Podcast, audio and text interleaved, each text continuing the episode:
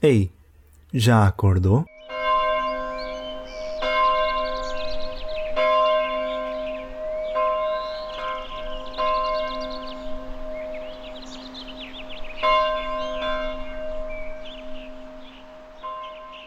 Olá, bom dia para você, uma boa segunda-feira para você se você está ouvindo isso no dia que saiu.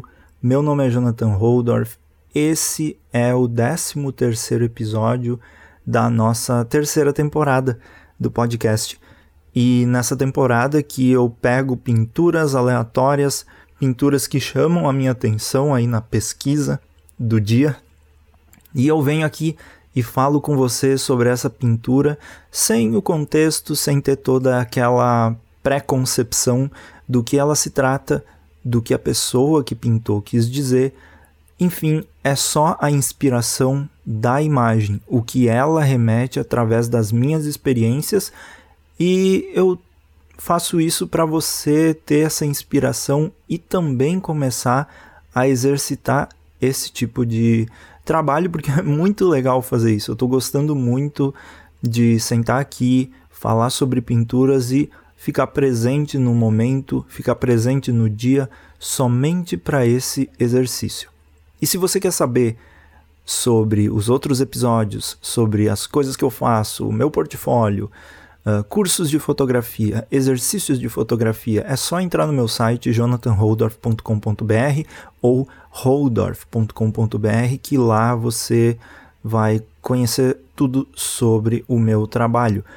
E eu aproveito e digo que no link da descrição de cada episódio tem uma opção se você quer, se você pode, se você tem interesse, mas não é nem um pouco obrigatório isso. É apenas se você vê se esses trabalhos, ouve esse podcast e diz: Eu quero ajudar de alguma forma. Então você pode contribuir com um depósito no Pix de qualquer valor, você define. E isso não também não tem. Eu não vou olhar isso como uma. Ah, se você botou, sei lá, um real então você acha, você, eu vou considerar isso muito pouco ou não? Não tem isso. É apenas contribuição simbólica se você vê interesse, se você vê uh, valor no que eu faço. É totalmente para dizer que a opção tá ali e você pode fazer isso se quiser.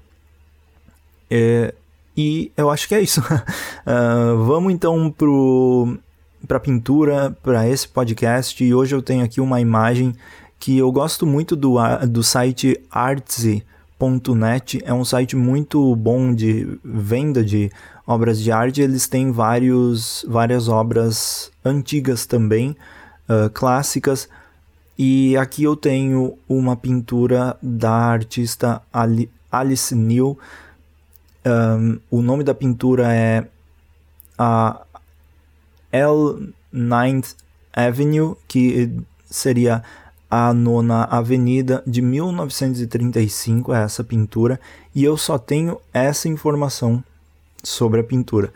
Creio eu que seja uma pintura de Nova York, porque dá para reconhecer na estética dela e você pode ver no, no post essa imagem, dá para reconhecer que talvez seja Nova York.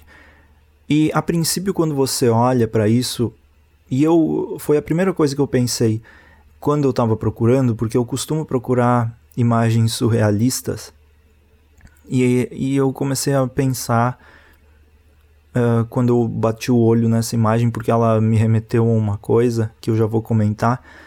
E aí eu pensei, mas será que eu tenho algo a falar de uma imagem que só é uma representação do cotidiano urbano. E aí foi quando me instalou essa.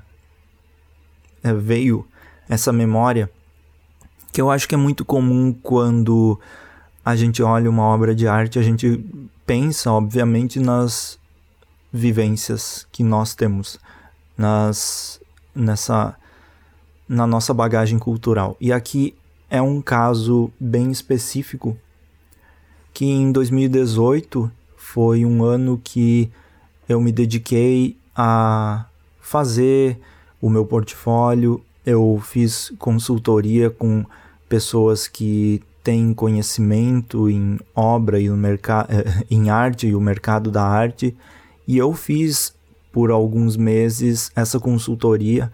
E eu ia toda segunda-feira para o centro de Florianópolis porque era lá que eu deveria ir e que engraçado né hoje em dia a maioria dessas coisas agora a gente faz é, pela internet e, e o fato de ir até o centro de Florianópolis hoje em dia praticamente não faz sentido nenhum, não tem sentido se deslocar para fazer algo tão simples, que é uma conversa, que é uma troca de informações, né? Isso poderia ser feito no Skype tranquilamente, mas tem coisas que a gente não pensa.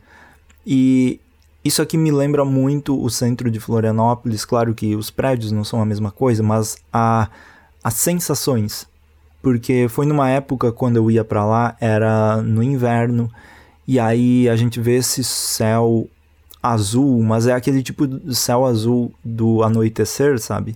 Que é o céu limpo, ele tá azul, mas é um, um céu que você sabe que tá frio.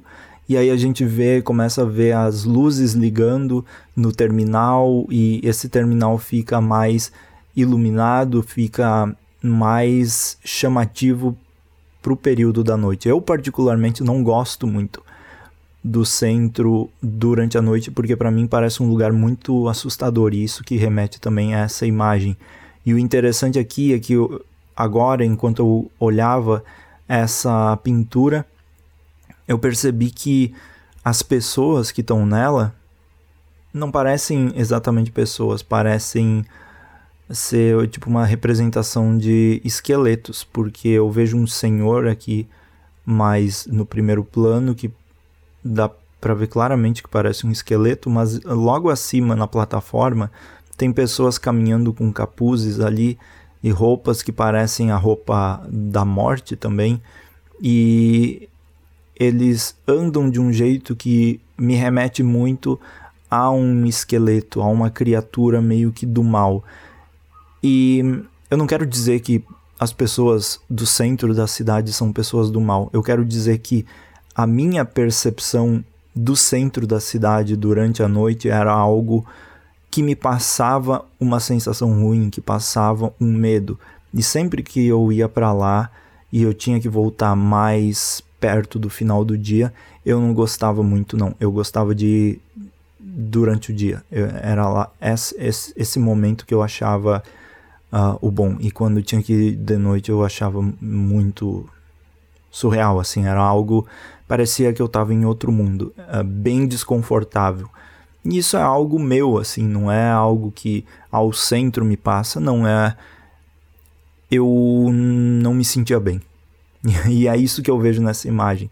Quando eu vejo essa pintura, é isso que ela traz para mim. Ela me traz essa memória, essa sensação de que eu tô lá no centro, eu tô tendo essa experiência mais uma vez de estar tá ali no terminal, de passar por essas pessoas que também ficam olhando para você, você pensa que estão olhando para você, mas cada um está cuidando do seu próprio umbigo, né? Cada um tem a sua própria vida para se preocupar. Mas é interessante ver como uma simples imagem de Nova York, não é nem uma imagem daqui mesmo de Florianópolis, pode criar esse, essa gama de percepções assim. E também partindo para outro lado, né, um lado mais talvez positivo nesse sentido é que Nova York é uma cidade que traz muita dessa ideia estética, né? Quando você assiste vídeos em Nova York, você vê fotos de Nova York, é um lugar bem curioso, bem particular assim. Eu tenho curiosidade de uma vez passar por lá, se um dia eu tivesse dinheiro para fazer isso, para ver como é a sensação de estar tá lá nesse lugar, ter a experiência de ver esses prédios, ver essa iluminação, ver esses lugares tão curiosos mesmo da cidade e ter essa interação com as pessoas que estão ali.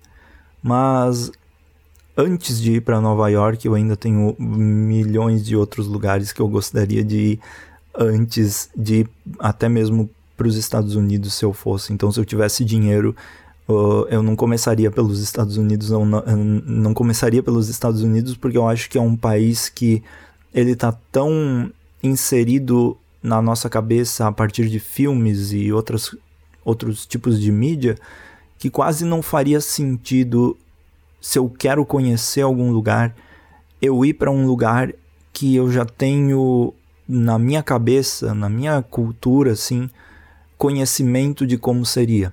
É óbvio que é um conhecimento mais romantizado do que o, os filmes passam, mas mesmo assim, eu teria muito mais curiosidade em conhecer a Noruega, a Islândia, países mais fora, assim, até mesmo Coreia do Sul, China, Japão, lugares que a experiência de você estar tá em outro país realmente mostra que é um outro país você sentir a cultura, a, a troca de cultura de uma forma bem, bem, assim, é tátil. Nos Estados Unidos, um, eu não sei se eu teria essa experiência com gastronomia, com experimentar comidas diferentes, porque lá a gente conhece mais o fast food e não é tão diferente se a, a alimentação eu acho que não seria algo tão diferente se você fosse num restaurante ou não num fast food. Já se eu fosse para uma Coreia do Sul, Japão, enfim, a experiência seria muito diferente, muito particular também. E eu acho que se a gente está investindo dinheiro em algo que seja em algo super fora do comum para nossa realidade, eu penso nisso também uh, sobre café, café especial que se é para eu provar alguma coisa que é mais cara, então eu já vou provar algo bem fora da casinha mesmo. Café com sabor de limão, café com sabor de rapadura, sei lá. Se é esse o, o propósito, se eu vou pagar caro para ter uma experiência, então eu vou ter uma experiência que fuja da minha zona de conforto, eu diria. Mas eu fui numa tangente aqui, mas eu acho que tudo faz sentido. É isso por hoje. Muito obrigado por ouvir esse podcast. Uh, eu te espero no próximo, né? No 14 episódio. A gente já tá chegando na metade do podcast. Isso aqui tá passando tão rápido. Eu nem vejo os meses passando, as semanas, os dias passando. Tá sendo algo super legal. E em breve eu vou ter outras novidades sobre outros projetos que eu estou criando, mas eu não quero divulgar precipitadamente porque senão uh, o, eu vou divulgar muito antes e aí ninguém vai lembrar quando acontecer. Então eu divulgo quando chegar mais perto. Eu só quero dizer que eu estou preparando algo diferente também para logo em breve anunciar. É isso, muito obrigado por ouvir. Eu te vejo no próximo e até mais. Tchau, tchau.